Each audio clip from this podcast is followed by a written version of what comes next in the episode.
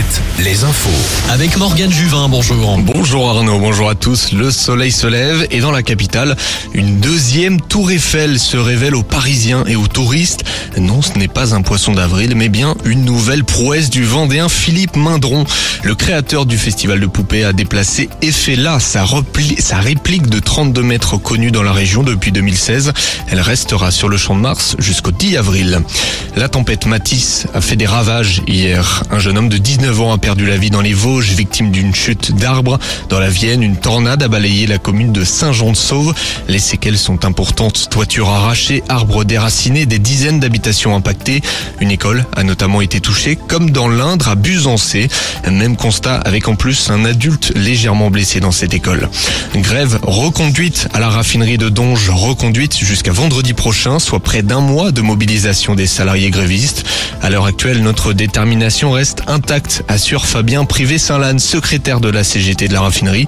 Leur seule revendication, retirer la réforme des retraites, pure et simplement. C'est également la volonté de Sophie Binet, désormais à la tête de la CGT. Pour rappel, l'intersyndicale rencontrera Elisabeth Borne mercredi prochain pour tenter de faire retirer le texte de loi. Le pape François rentre au Vatican après trois jours d'hospitalisation. Le jésuite argentin de 86 ans va mieux et il avait reçu des soins pour une bronchite. Il est attendu demain pour présider la messe du dimanche des rameaux. Cette cérémonie marquera le début de la semaine sainte précédant les célébrations de Pâques. L'actualité sportive avec du football et un derby hier soir en national. Le Mans et Cholet s'affrontaient en Sarthe. Victoire des Manceaux 2-0. Et puis dans la course au maintien, Saint-Brieuc s'est imposé 3-2 en fin de match à Borgo. Le basket avec deux matchs de Pro B hier soir. Défaite de La Rochelle à Chalon-Reims et de Nantes à Lille. Victoire en National 1 de Tours, Lorient et Poitiers. Enfin un mot de rugby. Gros succès du RC Van en Pro D2 à Béziers hier soir. Score 40-18.